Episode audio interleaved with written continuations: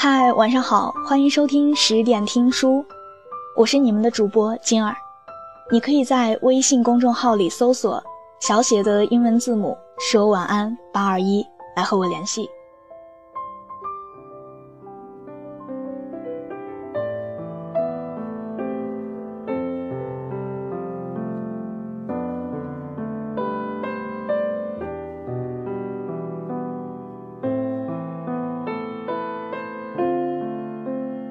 最近睡得非常不好，每天早上被疲惫折磨得耷拉不开眼皮，彻夜的梦让整个人显得憔悴不堪。大概是因为心事重重或者无处宣泄，我的感情生活一直不温不火，说不上糟糕，但总归也和美好扯不上什么关系的。我开始对这样既看不到将来。也没有现在的生活感到排斥和不安，整个人顾虑着，焦躁着，无所适从。早晨起来，无意间翻开了杨绛先生的那本《我们三》，跟着他的回忆去了他们的世界，当真是觉得了不得。他过着和这个苍白无力的年代完全不一样的生活。完全不一样的爱情，但是却顺畅的过完了一辈子，而又坚韧的走完了自己的一生。我羡慕他和钱钟书的爱情，羡慕他们的相遇，也羡慕他们从来都不曾想过要离开对方，而他们之间唯一的别离，便是死别。和我们现在所处的这个浮躁的世界不同。那个年代的他们经历着巨大的动荡，而他们之间的感情就像是巨大不可移动的磐石一样，现世安稳。我们三是圆圆和钱钟书去世之后，杨先生孤独一人在世写下的。他写的美好，写的真切，看的人好像都可以透过字里行间。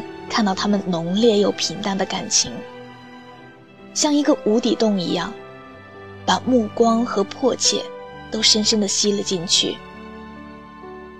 杨先生和钱钟书在古月堂门口相遇，一见钟情。第一次见面的时候，他们开口的第一句话，就是为彼此辩解外界传言的已有婚配不过是绯闻，两个人便是不需要质疑和肯定。就坠入了爱河。之后，钱钟书说了这么一句话：“我见到他之前，从未想到要结婚。我娶了她几十年，从未后悔娶她，也未曾想过要娶别的女人。”羡煞旁人。杨先生在我们三里面说：“钱钟书是一个书呆子，什么也不会。”在中国读书的时候，万事都有仆人准备妥帖。这一次出国复学，生怕他无法照顾好自己，于是义无反顾地和钱钟书结了婚，随着他的脚步一起去了国外。正如杨先生所言，钱钟书当真是个只会读书的书呆子，对于生活方面，哪怕是一点儿都不擅长。因为吃不惯外面的饭菜，总是半饥半饱。杨先生也不是十指不沾阳春水的大家闺秀，却为了他学会了许多东西。那个时候，他们自己找了小房子搬出去住，自己研究食谱，自己做吃的。说起细节来，当真是不敢相信，他们连常吃的蚕豆都不知道该怎么处理。因为没有下过厨，把所有的肉类都用文火炖来吃，也是过得有滋有味。一直到杨先生怀了孕，生下了圆圆。在医院期间，钱钟书每天来看杨先生，总是愁眉苦脸。他说：“我闯祸了，我把墨打翻了。”杨先生急忙告诉他：“没关系。”我会洗。隔天，钱钟书沮丧着脸又说：“我闯祸了，我把台灯打碎了。”杨先生说：“没关系，是什么灯？我会修。”钱钟书总是闯着这样的琐碎的小祸，杨先生也总是说没关系。而他说每一句没关系，之后都真的把东西都修补好了。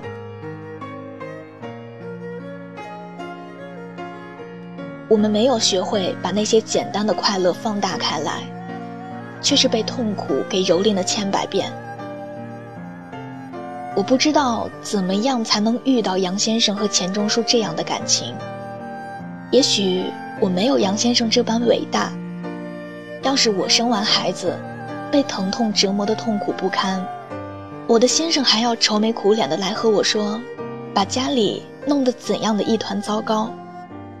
我大概只会生气，会埋怨他为什么这么简单的事情都做不好，会深深觉得自己已经痛苦不堪，他还要让我来分担忧愁。可这些琐事儿、小事情，真的有那么重要吗？杨先生和钱钟书一样，同是书香世家出生，同样是从小到大有仆人伺候好。除了吃食更衣，几乎没有什么需要操心的琐事儿。而这样的两个人到了国外独自生活之后，面临着巨大的差距，岂是我们所能够了解的？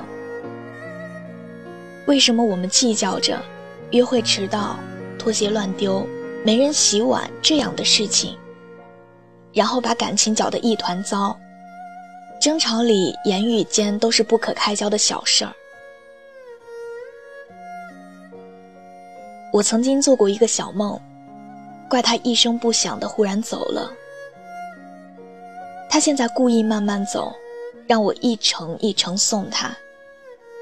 尽量多聚聚，把一个小梦拉长成一个万里长梦。我愿意这样，送一程，说一声再见，又能见到一面。离别拉得长，是增加痛苦。还是减少痛苦呢？我算不清。但是我陪他走得越远，越怕从此不见。晚安。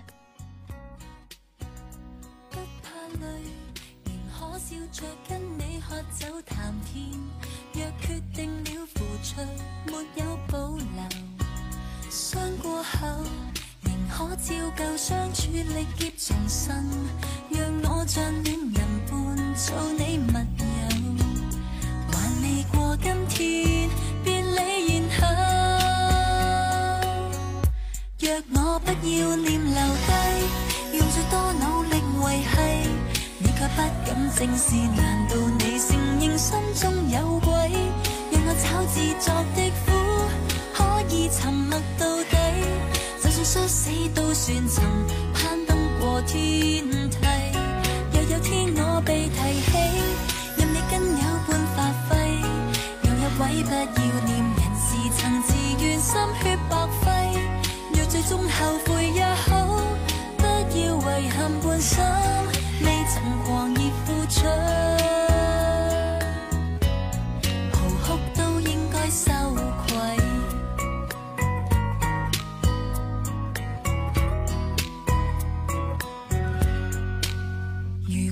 明知会敌不过这失落感。未过去的情感是否很傻？不要脸仍依靠乐天不甘心认输。未发现的奇迹会保佑我。谁赠我的说自己送火？若我不要念留低用最多努力维系正是。难道你承认心中有鬼？让我找自作的苦，可以沉默到底。就算摔死都算曾攀登过天梯。若有天我被提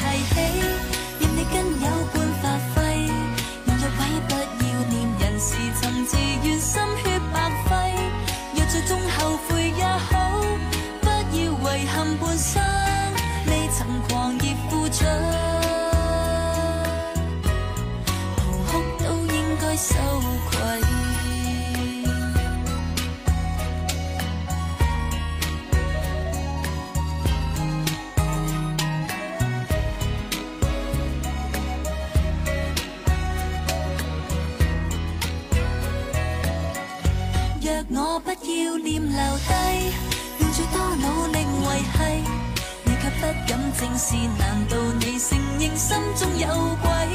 让我找自作的苦，可以沉默到底，就算摔死都算曾攀登过天梯。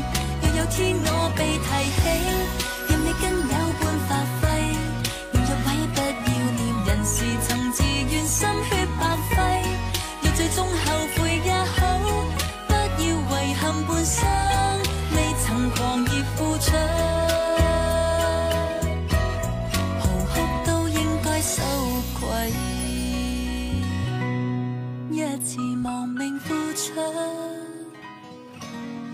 嚎哭都不需羞愧。